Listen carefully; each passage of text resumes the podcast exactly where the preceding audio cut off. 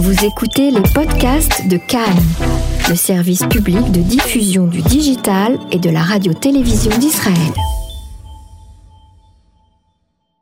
L'année 2020 marquera le centenaire de la naissance de Albert Memmi. Alors qui était Albert Memmi? Eh bien c'était un penseur, un philosophe, un sociologue, un écrivain, un auteur.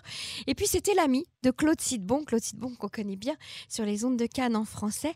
Il est avec nous en ligne pour rendre hommage à ce, à ce grand homme qui était Albert Memmi. Bonsoir Claude.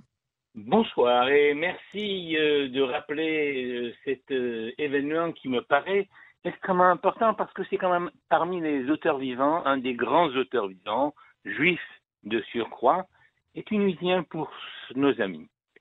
Alors, il est né euh, le 15 décembre 1920 dans une famille juive euh, de langue maternelle arabe et il est né dans un quartier particulier puisqu'il est né dans le quartier de la Khara euh, à Tunis. Il a étudié au lycée français de Tunis, il a étudié la philosophie à l'université d'Alger. Il a connu les camps de travail forcés en, Tunisie en, en 1943 et puis il se rend en France, à Paris plus précisément à la Sorbonne pour préparer son agrégation de philosophie philosophie. Euh, ensuite, il retourne en Tunisie où il va euh, travailler dans un laboratoire de psychosociologie. Pour l'époque, c'était déjà euh, très moderne. Et il a enseigné la philosophie. Il a travaillé également, il a dirigé des pages littéraires dans un hebdomadaire tunisien très connu puisqu'il s'appelait L'Action. et puis, il est devenu à Paris plus tard, après la proclamation de l'indépendance de, de la Tunisie, professeur de psychiatrie sociale à l'école pratique des hautes études. Il a été attaché de recherche au CNRS, membre de l'Académie des sciences d'outre-mer.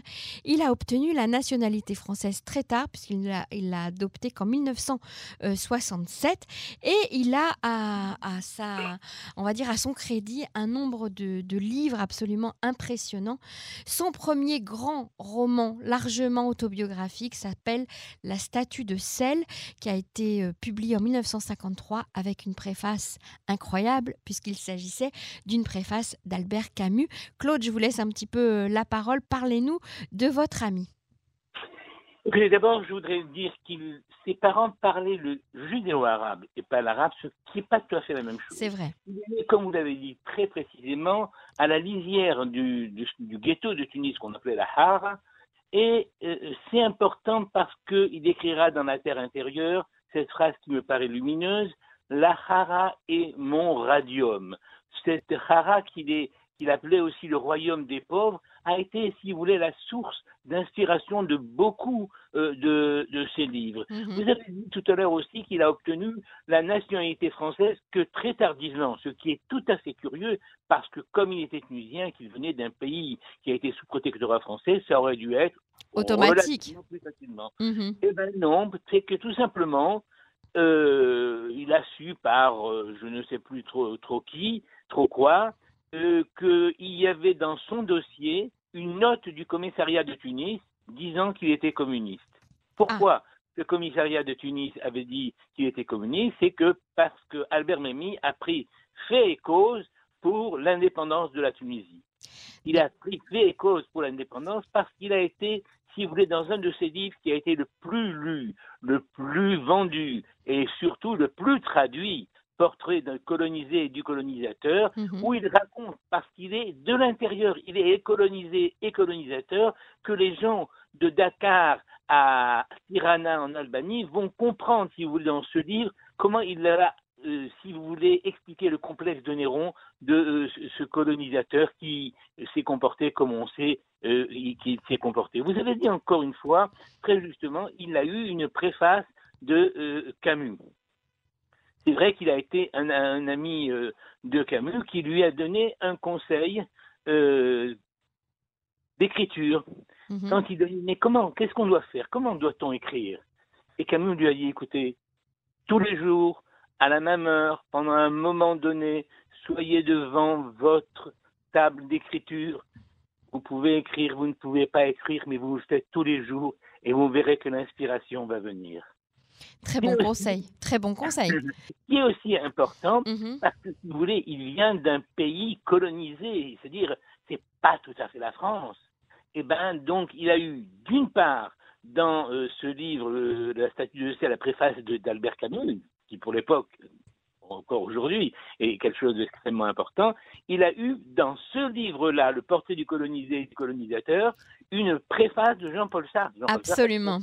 pas un petit peu le pape, si vous voulez, de la décolonisation. Donc, on va voir que cet homme est un homme qui est dans le temps, dans l'histoire, et qui va avoir, et c'est ça sa force, le courage de dire comme pas on pense, mais comme il faudrait penser. Son tort, je dirais, c'est qu'il a eu tort un, un petit peu avant les autres. Alors, attendez, on va, on, va on va y revenir, euh, Claude Cid. Bon, tout d'abord, euh, c'est important de, de, de, dire qu'il a, il a eu cette reconnaissance de, de ses pairs de son époque, puisqu'il a obtenu effectivement euh, ce parrainage, on va dire, avec ses préfaces, soit d'Albert Camus, soit de Jean-Paul Sartre, ce qui est ce qui est quand même euh, très révélateur et, très important. Euh, et puis son, portrait euh, du colonisateur publié en 57. Alors il faut expliquer aux auditeurs qu'il a fait un, portrait croisé, j'ai envie de dire, entre le colonisé et le colonisateur. On a l'impression quand on lit ce texte qu'il s'agit d'une étude de terrain, une étude de laboratoire de terrain, où, où, Albert Memmi promène son regard sur la vie de tous les jours de ses, euh, de ses pères hein, en Tunisie ou en Algérie euh, et, et, il explique parfaitement dans les moindres détails le, la mentalité, la psychologie, le vécu, le ressenti et du colonisé et du colonisateur. Vous avez parfaitement raison. Le succès de ce livre vient du fait qu'il est un homme de l'intérieur et de l'extérieur.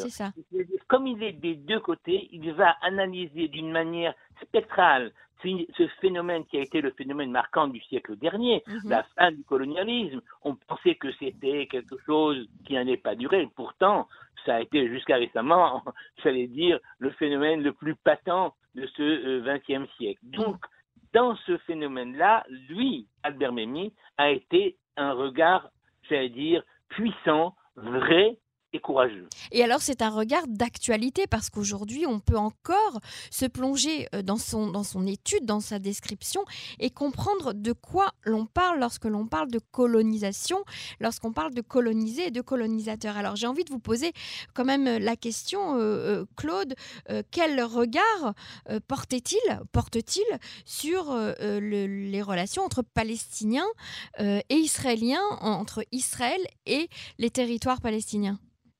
Écoutez, d'abord, sur, sur ce sujet qui le touche particulièrement, et ça le touche particulièrement pas parce que le mari est juif, il est, il est, ça le touche pour un certain nombre de raisons. La première, qui est extrêmement importante, c'est que dans sa jeunesse, il a été membre du Hachomer mhm. et qu'il a failli venir en Israël si ce n'était ce professeur de l'université hébraïque, M. Duf, pour ne pas le nommer, qui, allant l'interviewer pour voir s'il allait venir enseigner en Israël, M. Duf lui dit Mais vous êtes de la Shomer Saïr et il le renvoie.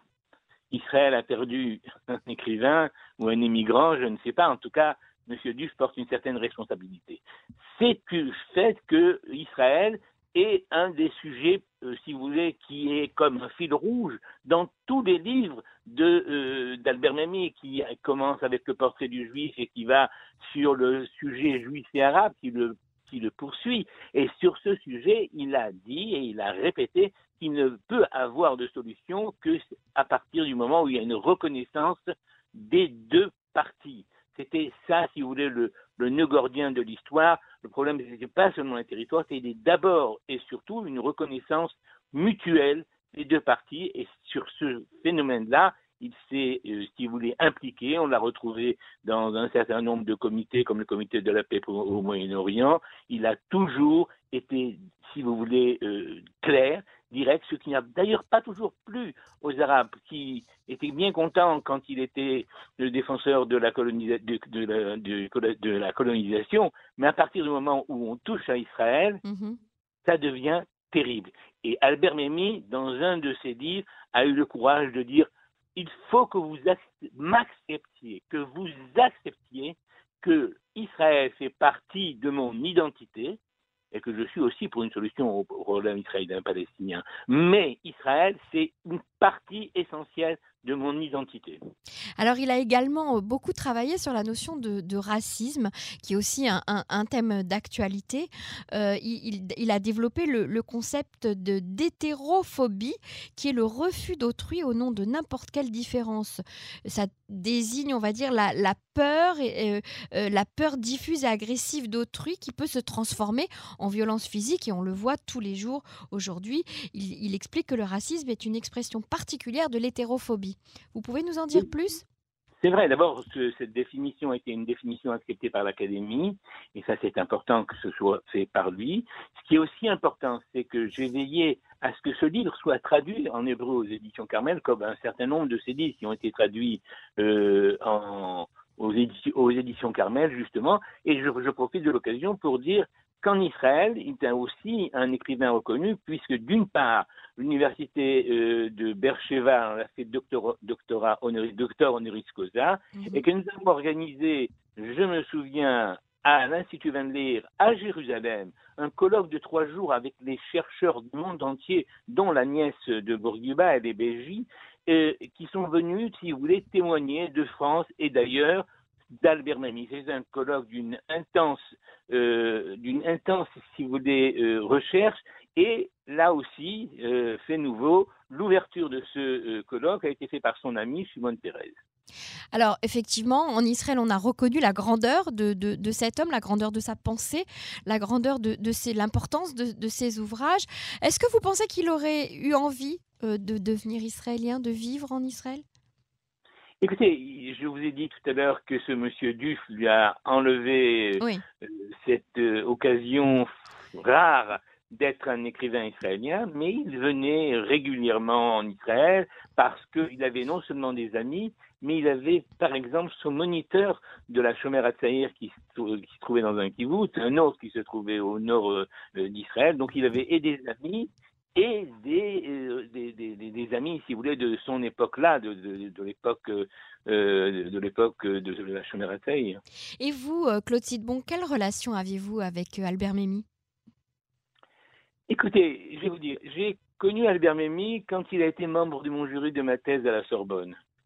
Et puis, petit à petit, nos relations se sont j'allais dire, multiplié. Et au début, il a été mon ami. Aujourd'hui, je peux vous dire qu'il est mon complice.